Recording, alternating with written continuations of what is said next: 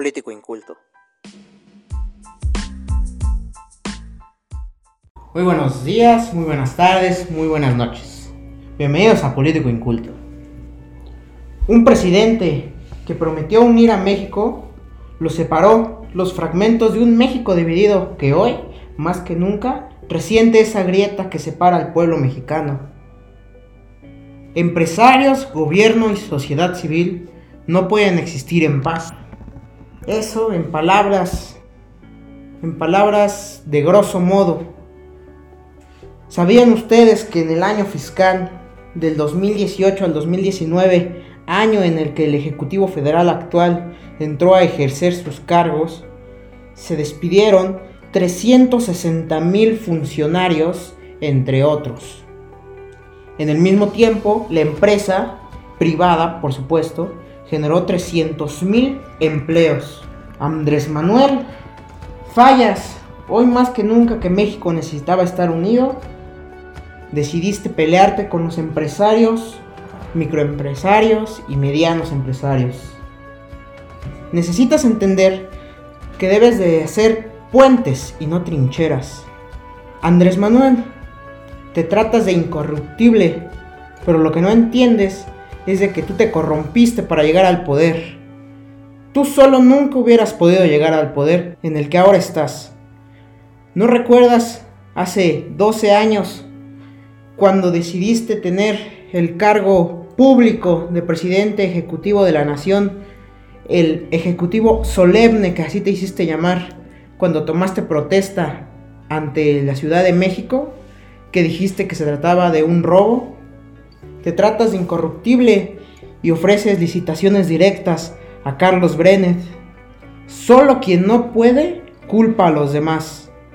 Pediste un puesto durante 12 años para el que no estuviste preparado. La empresa está haciendo el trabajo que no hizo durante esos 12 años, pero no puedes tratar a los empresarios como enemigos. 4.2 millones de empresas que generan el 80% del PIB nacional son enemigos federales.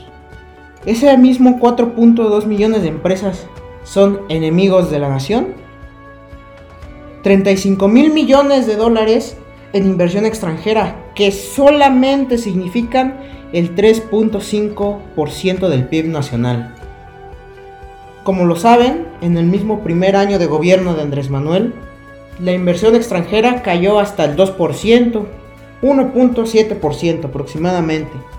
Y tú ahora tratas de espantar a los empresarios, a los 4.2 millones de empresarios. Siento, percibo y lo afirmo de que tu política marxista, porque eso es lo que eres, un vil marxista comunista, no hace más que destruir la sociedad mexicana. Cerca del 96% de los impuestos recaudados son provenientes de esas 4.2 millones de empresas, Andrés Manuel. ¿Vas a sacrificar el PIB nacional únicamente porque no van con tu idea marxista? ¿No va unido a tu unidad nacional? Si piensas que la unidad nacional es ser socialista, está bien, México nunca se destacó por ser capitalista en su totalidad, ni socialista en su máxima. Durante el exilio de León Trotsky en México, el presidente apoyó su exilio en México. De hecho, castigó su asesinato cuando eso sucedió por dos personajes soviéticos del entonces régimen de Stanley. Ahora muy sencillo, Andrés Manuel. ¿Por qué no podemos convivir las empresas y el gobierno federal? Mismas empresas que van a pagar tu salario. Que es mentira que ganas 108 mil pesos al mes. Totalmente falso.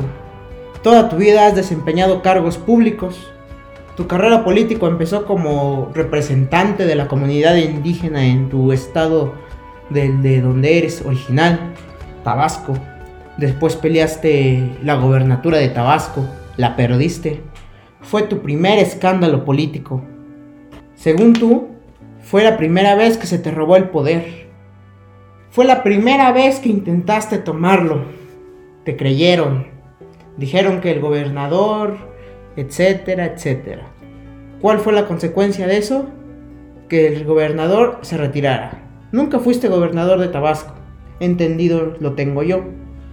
Después de eso, migraste a la Ciudad de México, donde intentaste y lograste, conseguiste llegar a Ciudad de México como entonces alcalde de la Ciudad de México, Distrito Federal. Mismo, mismo ejemplo. Espantaste a todas las inversiones extranjeras. Tuviste puntos a favor y puntos en contra. Puntos a favor. Disminuiste la seguridad. Implementaste programas sociales que, escúchalo, implementaste, no los diste, porque siempre ha emanado ese dinero del federal. Pero espantaste las inversiones. Hiciste que la Ciudad de México entrara en un estancamiento político, económico, social, burocrático. En Ciudad de México aproximadamente existe el 10 al 12% de esas 4.2 millones de empresas es uno de los estados, ahora estados, que más genera.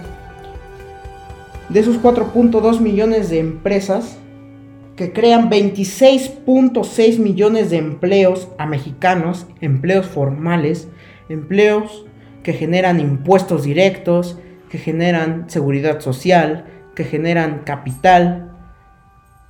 De esos 4.2 millones de empresas que te necesitan hoy, no contamos con absolutamente tu ayuda. Recién desplegaste un programa para ayudar a los microempresarios. Algo así como de 3 mil a 25 mil pesos. Esos 25 mil pesos únicamente les va a ayudar para pasar dos meses. Pero los que lo aceptaron tuvieron un endeudamiento para 5 años. Yo no veo gran avance social y político en eso. Porque una cosa es preparar campaña electoral para el 2021 y otra dar programas sociales. Las empresas proponen y el Ejecutivo dispone, reutilizando el refrán que dijo el presidente Vicente Fox. El Ejecutivo propone y el Legislativo dispone.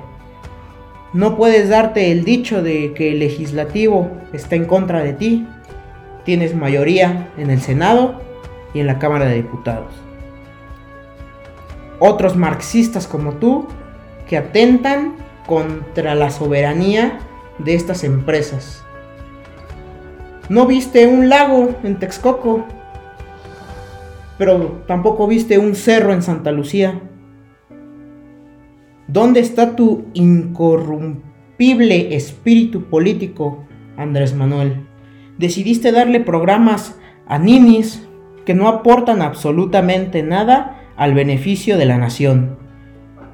Yo mismo te podría mostrar en nuestras páginas que están en contra de tu régimen marxista personas de 17, 16 años que gastan su beca Benito Juárez en estupideces, cuando se lo podrías haber dado a una mujer indígena, a un boleador de la calle, a un boceador.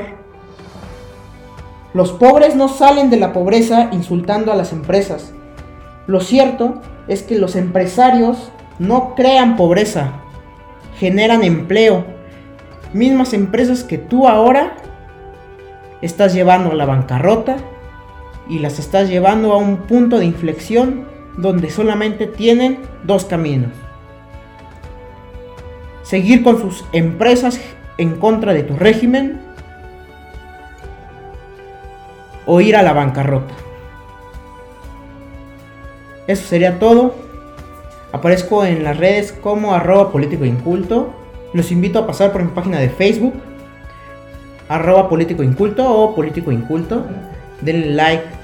En dicha plataforma comparto fotos, videos que están relacionados directamente con el podcast que se sube a la plataforma de Spotify, también se sube a iPodcast en la plataforma de Apple. Como saben, les agradezco que hayan estado presentes y nos vemos próximamente.